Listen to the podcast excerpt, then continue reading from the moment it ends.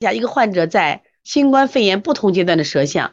那么第一个阶段，这个泛红啊是光线的问题。刚开始它是，你看是那种舌质是淡红的，然后呢出现了这种白腻苔，到后来呢就出现了黄苔，是不是出现黄苔？然后呢最后的舌变瘦小了，看见没？舌形变瘦小了。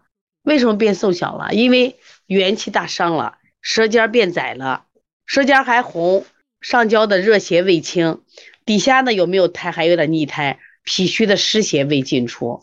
有裂纹的时候，刚才说了，你必须判断它是哪种裂纹舌。注意啊，你比如说像这种裂纹舌，典型的没有胃阴，看见没有？没有胃阴。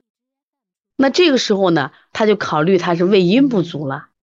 那么有没有血虚裂纹呢？如果舌淡有裂纹，它属于血虚裂纹，这是不一样的啊。所以你看清楚它是阴虚裂纹还是血虚裂纹啊。所以这康复重要不重要？康复很重要。你看这三个舌象都在发生变化，发生变化啊。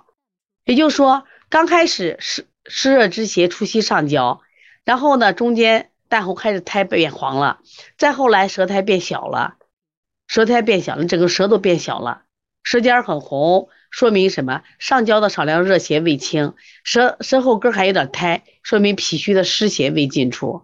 所以说，在不同的阶段，所以我建议大家呢，在这个得病过程中，希望大家学习和成长，去多拍舌象去。